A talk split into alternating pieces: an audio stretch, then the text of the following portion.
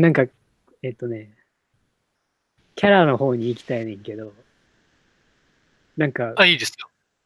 可能の作風の話、はい。一応、なんか喋りたいなと思っててんけど、はい。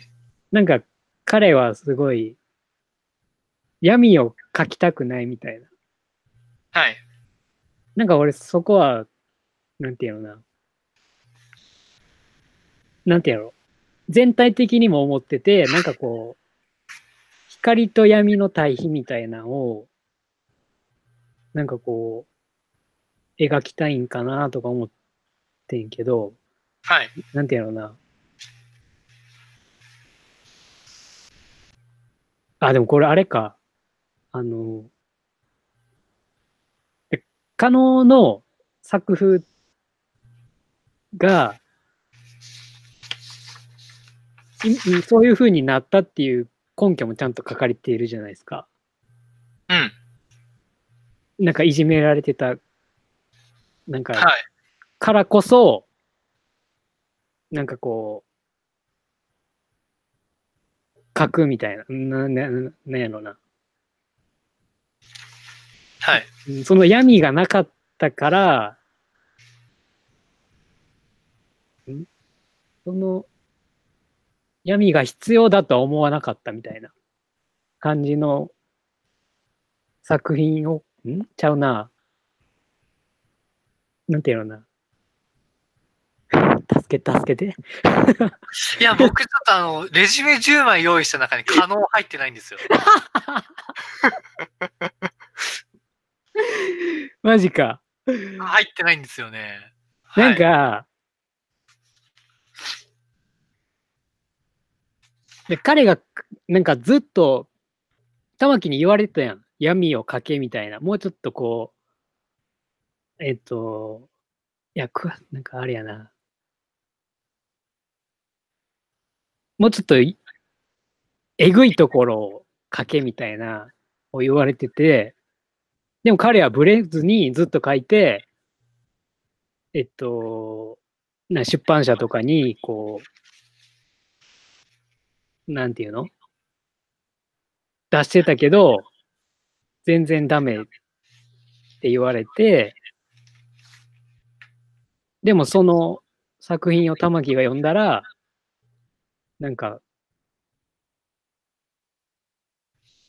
この作品はいいみたいな話が、俺のメモに載ってんねんけど、わかった、わかってます。大丈夫ですよ。はい。んなんでやろうな。うーん。いや、わかりますよ。その、闇の水をすする意味ですよね。そうそうそうそうそう。ちょっと倫理とは異なるか、なんか。いや、あの、うーん、クリエイターの態度なんでね、それは。あーただこの作品自体がこう、物語の倫理とかいうのはあんま解いてないっていう話は結構大事なパートではあるんですけど、うん。どこさか言ってるのは可能の態度から見えるクリエイターの態度。うん。だから、玉木も自分の過去を打打って、こはい。ね実績乗って、肩書きを得たわけやんか。それがまあ、物語の強度になってますからね、うん玉木の場合は。うん。でも、加納は、なんかそこを拒否してるというか、まあ、ここが結構、簡単に言えばプロとしての教示。ああ。だから、玉木はプロだし、加納はアマチュア。うん。でも、それを選択した玉木のスティグマにはなるよねっていう話は、言言葉は呪いになるっていう。結構、最初の方に出ていったのかな。うん、と思う。あー言葉が呪いになって自情自爆になってしまうっていううん部分。だからその、プライドのためにうん。言葉が安売りされてしまうみたいな。うん。だ玉木の元彼だったり、円屋もスローハイツから飛び出したことっていうのが彼の中のスティグマにはなるんですよ。うん。うん。結果的には。うん。うん。うんでもそのスティグマの覚悟が、スティグマを押されたうん。って言い方するのが被害者的なニュアンスを持ってしまいますけど、それがあるからこその覚悟が持てるっていううん。態度もありますよね。うん。うん。環はそれなんですよ。そうやね。で、えっとその、うん。なんかその、ある意味物語にすることでの自分との向き合う内省的な態度になるっていうのが、うん。そのまま現れてるっていうか、可能と玉木の違いが。はい、はい。で結局は作家という自意識の檻を壊せてるか壊せてないかなんですよ。うん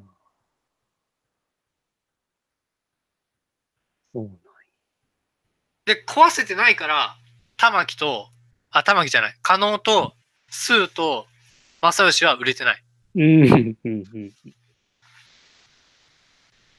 うん。加納は闇があるのに、闇は嫌だよっていう。はい、はい、はい。正義は、感情なん。か入れたら恥ずかしいじゃん。っていう。正義ね。スーは、営業とか恥ずかしくないみたいな。わかり絵だけやすい。描いていたいよみたいな。わかりやすい。もう自意識の檻から抜け出せてないだけなん。ですよね。ああ。なるほどね。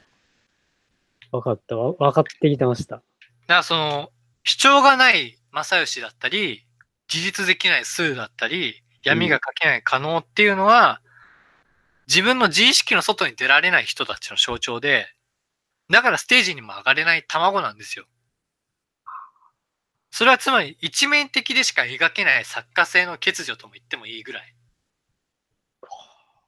でも、あえて言うんだったら、書けているから、えなんでなんだって人は欠けているものがあるから成長できるわけじゃないですか。うん、うん、うん。そうよ、そうよ。欠落したものを穴埋めしていく必要があるんですよ。うんだ。から人が不完全であるからこそ、こう、どう補っていこうっていうか成長していこうって話になっていて、いろんな書き方が、書け、欠落の仕方があって、うん、うん。それが相対的な豊かさになって、物語になって、うん、っていうのがスローハイツうん。の面々のバラエティの豊かさにもつながってるっていうか、本当なんかストロングな部分だけを抜け出せば、玉木と後期だけで成立しそうなんですよ。本当に。でもそうじゃないと。うん。言ってるね、それはね。相対的にうん、下にいる人たちがいるから、物語として動き、動くんですよ。うん。言い方は悪悪いですけど、今のは。どどうなのこの描き方っていうのは、正雄くん的には、なんていうんやろ。独自性というか、あんま、なんていうんやろな。独自性？いや、俺は、今、そう、正雄くんの解説聞いて、あ、そういう描き方あるのかっていうのは、すごい、なんか、うーん、思ってんけど、いや、あの天才を天才に描くのってめちゃめちゃ難しいんですよ。ああ、うーん、描けないです。普通は。だから、相対的に落ちるポジションの人を描くんですよ。で、その人たちを流動的に動かすことで物語を動かすっていうのが結構定番で、スローハイツもそれ。うーん。うんうん。なんかでも、はいいや、わかんねん。天才と凡人っていう話やねんけど、なんていうのな。うーん。なんか領域というか世界の話で、なんていうのな。あ、ちゃうな。なんかすごいなんか音楽の世界とかやったら、もう、その才能がなんかこう、一般ピーポーには可視化できないすごい世界もあるわけやん。っはい。ていう天才の描き方の物語って結構あるやん。なんか、なんていうのかな。あの、あれ。あの、やばい、映画の名前出てこへん。やばい、やばい、やばい。あの、やばい、やばい、やばい。あの、音楽映画。音楽映画というか、ボヘミアンですか？ボヘミアンじゃない、ボヘミアンじゃない。あの、すごい鬼教官とこう、バチバあ、チ。セッション？セッション。はい。セッションとか、なんていうのうん。結構行き過ぎてる天才やん、あのあの人らって。ああの人らって。え？セッションは天才じゃないですよ。え、あの、いき、なん、なんていうの？そうす、すごい才能というか、はい。うーん、なんていうのな、そうん、難しいな。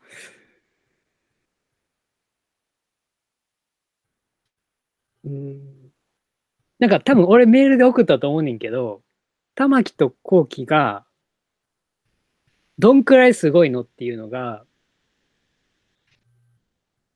なんかうん、つかめなかったと思うんだよね。はい。で、その出版の世界で、どのぐらい才能があって、どのぐらいのヒエラルキーがあるのかっていうのを、なんていうのかな。俺、俺は簡単にはつかめなかったんですよね。まあ、それは本当宿命っていうか、存在感の出し方って本当難しくて、うん。うん。うーん、なんていうんですかね。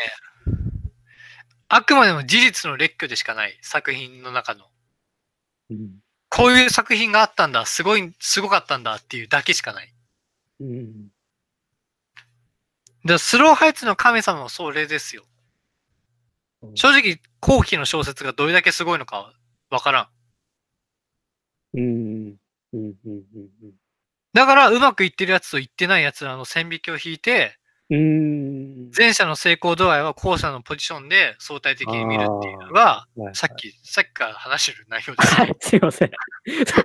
そういうことですよね。すいません。で、前者単体のうまくいってる奴らの凄さっていうのは事実の列挙に留めておくっていう。うん。うん。ただ一応、擁護しておきたいのは、辻村瑞希は、後期のデビュー作を書いてます。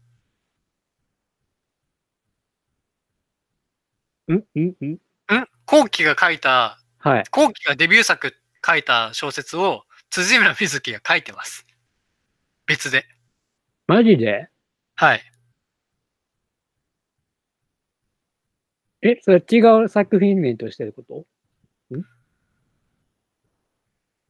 はい。マジか。マジですよ。え、まさくんそれ読んだってこと？読んでないです。読んあ読んでないんか。読んでないです。うーん。で結局その、あのーでその辺の話は多分お仕事系になっちゃうんですよね。ああ。いかにクリエイターの存在感を出していくかっていうと。うーん。だ僕が友人に勧められた漫画で、映像系には手を出すなってのがあるんですけど、はい。これもなんかこう、オタク、オタク、クリエイター万歳漫画っていうか、あの、オタクっていうか、そのクリエイターがなんで作るのかっていう、はいはいはい。まあ世界を作りたいからだっていうのが結構ストレートに表現されてるんですけど、お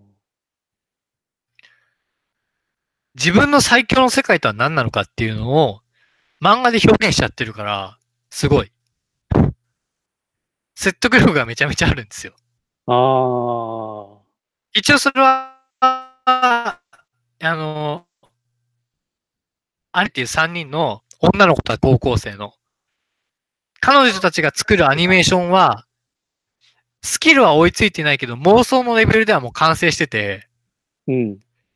それを妄想的に、だその妄想って作者の妄想でもあるんですよ。うん。それを漫画に落とし込んじゃって、うん、彼女た彼女たちのも、もう、ひなが作りたい最強の世界だっていうふうその、うんいや、単純なんですよ、もちろん。音が途切れた。なんだけど、その妄想、はい。ごめんごめん。えっと、妄想、妄想。だどうやってその、クリエイターの存在感を出すかっていうと、はい。その作品自体をどうやって見せ提示しないといけないんですよ、まず。うん。実物として。うん。で、それを、え一応映像系はやってるっていうだけで、だけなんですけど、はい、はい、はい。まあ映像系の話はここ関係ないから、はい、すみません。そのクリエイターの内実がよくわかんないっていうのは、さっき言った通りですよ。うーん。相対的なポジションの話で。で、スローハイツっていうのはもうそもそもヒエラルキー的っていうのはそういう部分の仕組みがあるから、うん。自然に導入されてるわけです、そういうのが。うん。うん。っていう、っていうので、どう、どうですか？いや、めちゃくちゃわかりました。すいません、何回も。何回も同じ道を通ってるかもしれませんが、申し訳ないです。いや、大丈夫です。あの、はい。全然、あと、まだレジュメたくさんあるんで。いや、なんか飛ば、飛ばすっていうか、なんか、いろいろ考えながら、うーん。うーん、なんでしょう、この、ここどうしても話しておきたいんですよね。ああ、聞きましょう、聞きましょう。玉木がの元彼のセリフがあるんですよ。玉木の元彼のセリフ。ちょっと待ってください。あの、ノベルス版で19ページなんで、序盤やな、だいぶ。ちょっとあの今。やっぱりさ、俺らみたいな人間、なんでこんな勝負に生まれついちゃったのかね。普通に田舎に残って地元の有料企業でそこそことか、ね、いいよな、みたいな セリフがあるんですよ。これ最高じゃないですか。なんかクリエイターの勝負を代弁している気になっているだけの、ただのナリシナルシストなんですけど、こいつは。うん。実績もないし。うん。でも、売れないクリエイターだからこそ、安定志向へのあ憧れと、あと安定志向への皮肉があるっていう。うーん。俺たちはそこ、そこには、そこそいつらとのがもう、すげえ出てんじゃないですか、今ので。うーん。で、それに対して玉木が、あの人は才能ないよって言っちゃうんですよ。言っちゃってたね。はい。で、売れないクリエイターと安定志向って結構もう二項対立になっちゃってて、売れないクリエイターは安定している普通の人たちを見下しながら、自分たちは違うんだぜっていう。クリエイティブなんだぜって。で、実績がないままプライドだけ形成されていくっていう。うーん。うん。違うっていうのを、コンプレックスには感じてないんです、彼は。普通とは違うっていうことに、優越感をき持っているうん。人をバカにしてる。うん。地元で、地元に帰って、そこそこの企業で、そこそここう生活するっていううん。安定をうん。バカにしてるんですよ。自分はそれ以下の生活なのに、クリエイティブだから自分はっていう。うん。それは、ああ、その、はい。なんか、うーん。なんていうのな。なんか若気の至りというか、はい。クリエイターを志す者にとっては、どどうなんでしょうね。どうなんでしょうっていうか、いや、自意識レベルだけクリエイターですよ。この元彼は。うん。だけどなんか必要かもしれない。うん。ある種の覚悟として。自信というか、はい。だからそこに被害者意識が滲み出てきたらクソだけど、あくまでそれを選んだのは自分だからっていうのは持っていたいし、うん。変な根拠のない自信っていうのは持ってないとやっていけないっていうのは結構言ってますよ、クリうん。作家の人は。うん。思う、思う、それは。自己肯定感は必要ですよ。うん。うん、うん、うん。そうなんよね。なんか、うん、ただ、うーん、いや、そうやな、えっと、物語の話やけど、どう乗っけるかよね、だから。はい。その、か、か、うん。感情って言ったらいいんかなわかんないけど。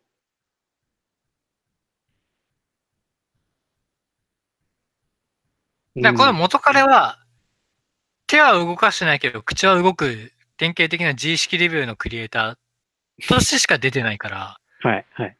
スローハイツの面々は、疑似家族で仲良しごっこやってるけど、うん。一応、やってるっていう。どういう内容かはあんまわかんないけど、読者には。うんうんでそこは別にメインじゃない。お仕事系じゃないから。日常系だから。うん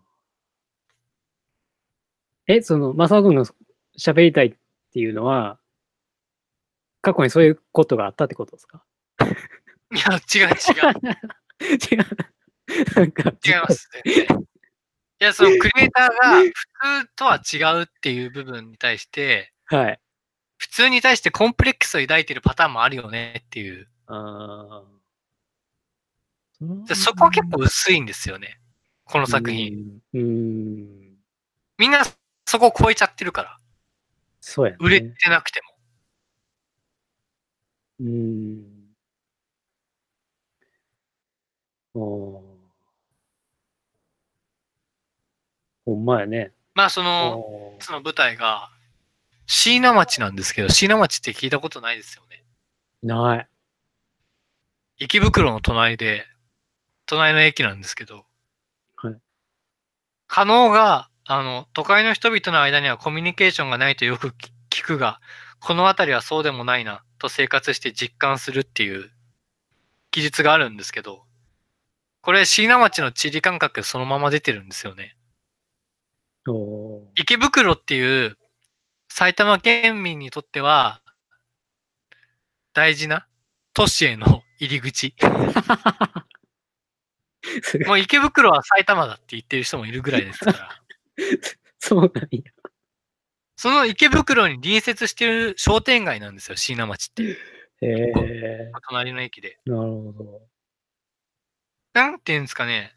池袋が表だったら椎名町は裏的な感覚なんです。それ、マサオ君だけじゃないよね。ちゃんと言われてるよね。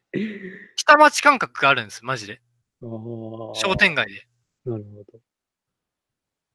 うんだからその家と社会の二項対立的なデザインではなく、習慣の共同体として、まあ商店街っていうコミュニティがああったわけなんですけど、うん。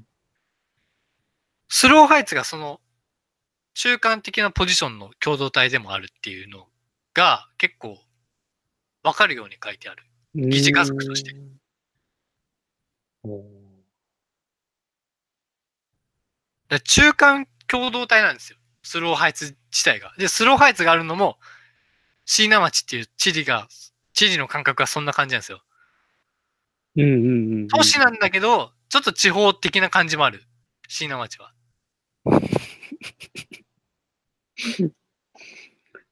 うんうんうん。あくまでも池袋の隣にあるってだけでだいぶ違うんですよ。本当に。え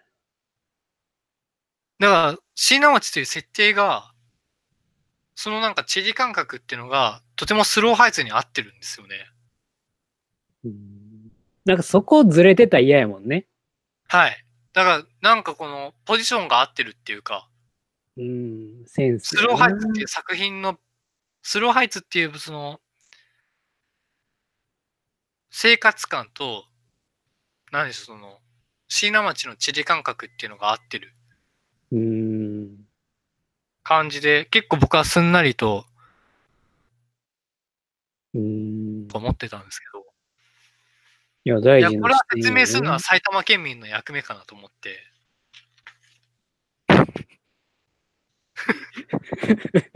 勝手に引き受けたんやね。なるほど。あー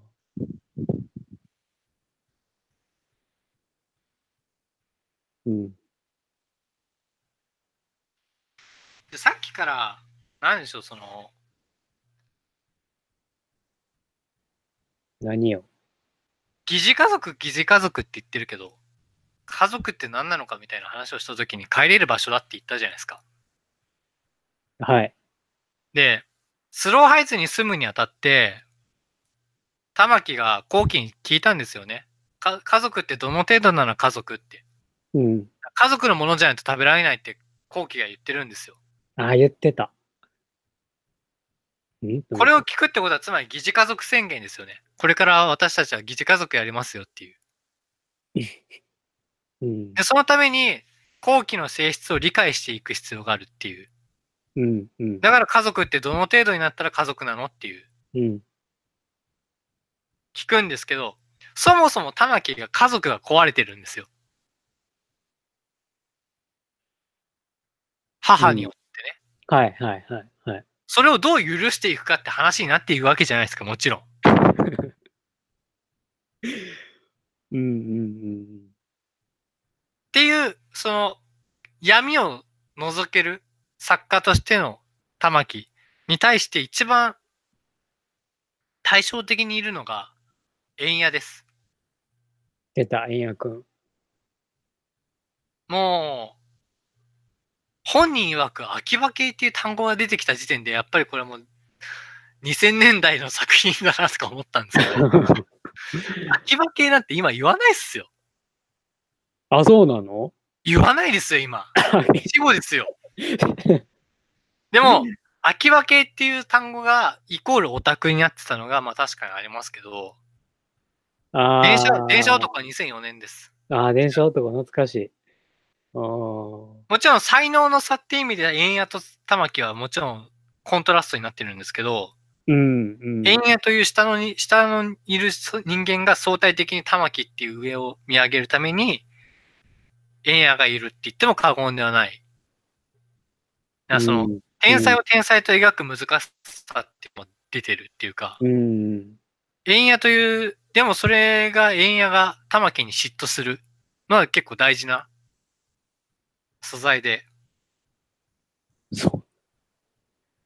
あの、上巻の、なんか、クライマックス、クライマックスじゃないな。なんか、すごい上巻の中ではすごい俺は印象的やったな、そこは。うん。うん。なんかその、円谷はネアカとか言ってるんですよね。言う言われてるんです。ネアカ。ネアカネクラとかももう死語ですけど。健全なんですよ。円谷は。うん。健全じゃないんです、玉木は。ああ。人としてってこと？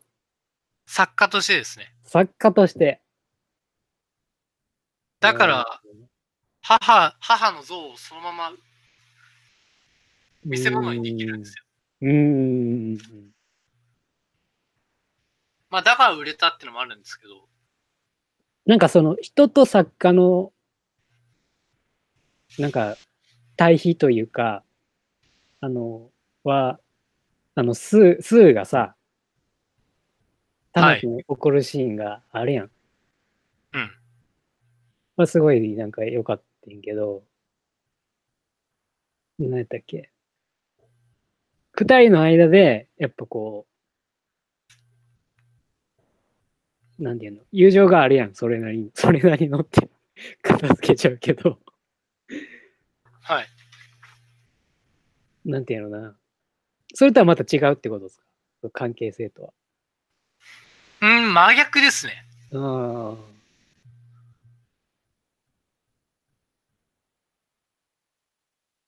いいやくんだから象徴的なのは、えー、円はまだ売れてないけど、家族はいる。玉木、独身の30歳。アメリカにいるっていう。まあまあまあまあまあ。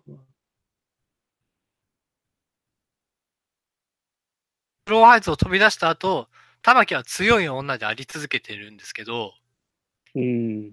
一方で、円谷は、玉木にないものも得ているっていう。もちろん、円谷にないものも玉木は持ってるんですけど、そこが微妙にすれ違ってない。うん。一応なんか真逆の感じかなっていう。うん。うん。これで円谷が売れてたら、なんか僕はちょっと拒否反応を示しちゃったかもしれないけど、うん。玉木との対比っていう風に見ると、どうしてもやっぱそこの才能の差っていうのは描かないといけないから、そうなんよな。うん。でも売れてなくても家族いて幸せだよねみたいのが一応円谷のポジションかなっていう。うん。でも夢は諦めてないけどねっていう。あ、そうか。諦めてなかったのか。うーん。ほんま、なんか本物の家族の、なんか、ことを考えさせられんな。ね、で言ったじゃないですか、家族と自分は。携帯小説の話何のために聞いてたんですか？いやいや、いや、改めてじゃないですか。いや、だから、改めてですよ。こんなに口酸っぱく家族だとか家家族言ってんのにやっと伝わったんですか？いやいや、だけど、悲しいですよ、僕は今。いやいやいや、分かってたけど、はい。なんていうの関係性の話において、やっぱ家族は、ね、うん、うん。大事じゃないですか。大事。